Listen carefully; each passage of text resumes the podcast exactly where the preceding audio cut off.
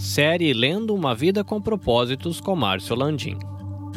Capítulo 25 Transformado pela provação. Pois os nossos sofrimentos leves e momentâneos estão produzindo para nós uma glória eterna que pesa mais do que todos eles. 2 Coríntios 4,17. Lembrando que quem falou isso foi Paulo, e seus sofrimentos leves e momentâneos eram bem complicados, né?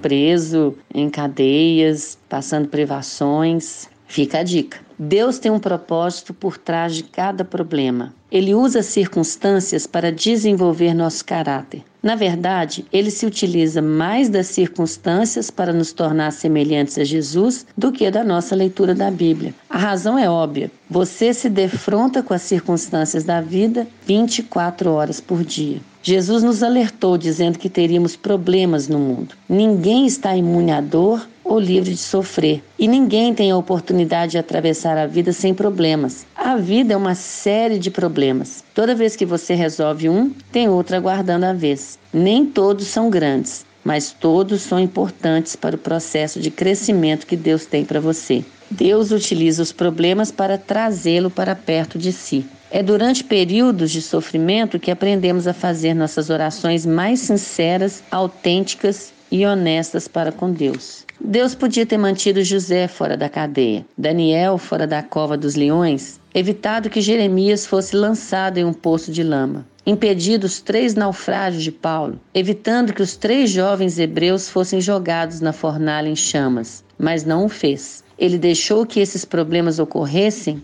e, em decorrência deles, cada um desses homens foi trazido para mais perto de Deus. Os problemas nos forçam a olhar para Deus e depender dele em vez de confiar em nós mesmos. Você nunca saberá que Deus é tudo que você precisa até que ele seja tudo que você tiver. Romanos 8, 28 e 29 diz: Sabemos que Deus age em todas as coisas, de modo que trabalhem em conjunto para o bem dos que o amam e são chamados de acordo com seu propósito. Pois Deus conhecia de antemão as pessoas e as escolheu para se tornarem iguais ao seu filho. Essa é uma das passagens bíblicas mais incompreendidas e erroneamente citadas. Vivemos em um mundo caído. Somente no céu tudo é perfeito, da forma que Deus quer. É por isso que temos de orar: seja feita a tua vontade, assim na terra como no céu. Para compreender inteiramente Romanos 8, 28, você deve examinar frase por frase. Sabemos. Nossa esperança em tempos difíceis não é fundamentada em pensamentos positivos, anseios,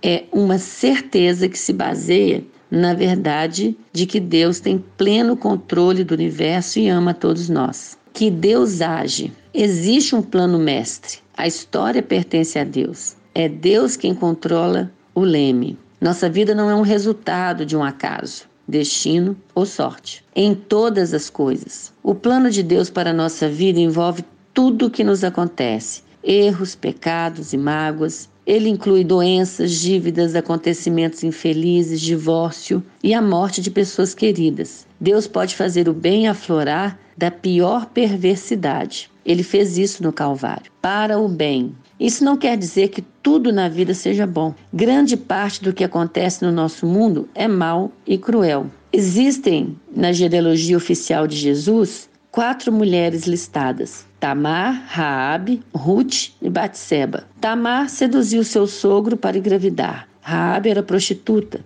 Ruth nem mesmo era judia e infringiu a lei casando com um judeu. Batseba cometeu adultério com Davi, o que acabou causando o assassinato do marido. Não são exatamente reputações excelentes, mas Deus fez que o bem resultasse do mal, e Jesus veio através dessa linhagem. O propósito de Deus é maior que nossos problemas, nosso sofrimento e até mesmo nossos pecados. Daqueles que o amam são chamados. Essa promessa é somente para os filhos de Deus, não para todos, de acordo com o seu propósito. Que propósito é esse? É que sejamos iguais a seu filho. Tudo que Deus deixa acontecer na nossa vida é permitido por causa desse propósito edificando um caráter semelhante ao de Cristo. Somos como joias moldadas com o martelo e o cinzel da diversidade. Se o martelete do joalheiro não for forte o suficiente para parar nossas arestas, ele usará uma marreta. Se formos realmente obstinados, ele utilizará uma britadeira. Ele usará o que for necessário.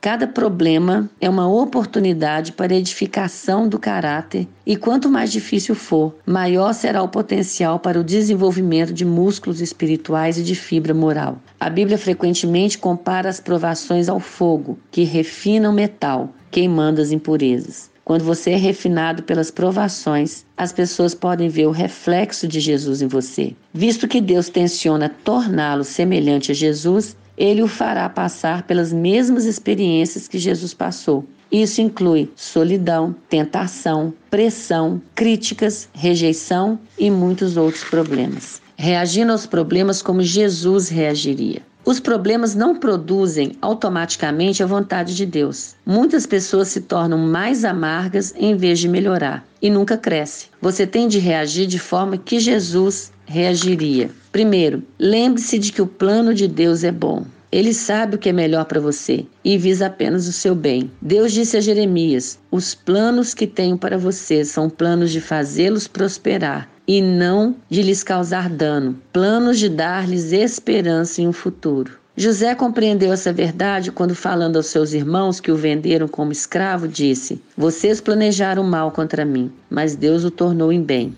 É vital que você se mantenha concentrado no plano de Deus, não no seu problema ou sofrimento. Foi assim que Jesus suportou o sofrimento na cruz e somos exortados a seguir o seu exemplo. Mantenha o olhar firme em Jesus, nosso líder e orientador.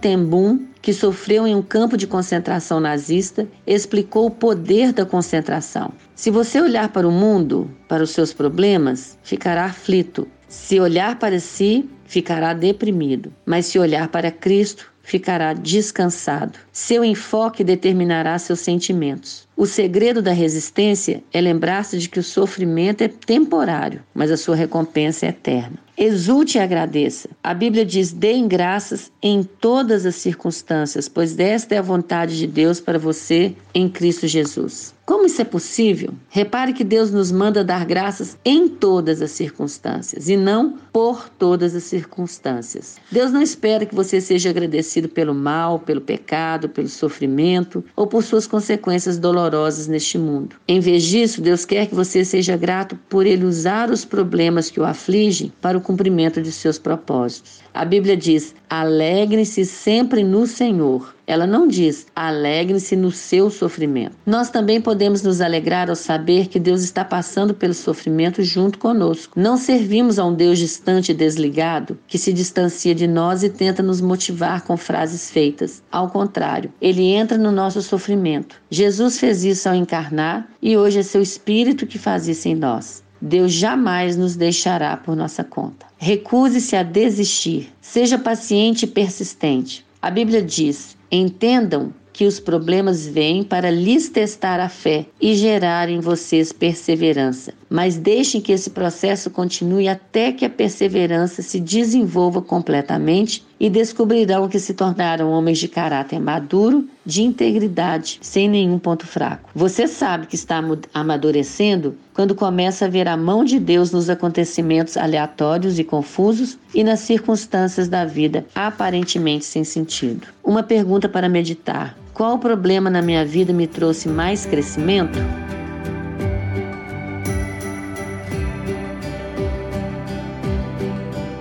Você pode ouvir a continuação desta série diretamente do seu agregador de podcasts, Spotify, Google Podcasts e Apple Podcasts. Basta você procurar por EBVNcast. Se você quer conhecer um pouquinho mais do nosso trabalho, visite ebvncast.com ou visite a nossa página no Facebook EBVNcast. Esses episódios eles estão sendo produzidos e editados pela NAB Podcast Network. Quer conhecer um pouquinho mais do nosso trabalho? Visita lá nabcast.jp. Eu sou o Carlinhos Vilaronga falando diretamente aqui do Japão. Até a próxima.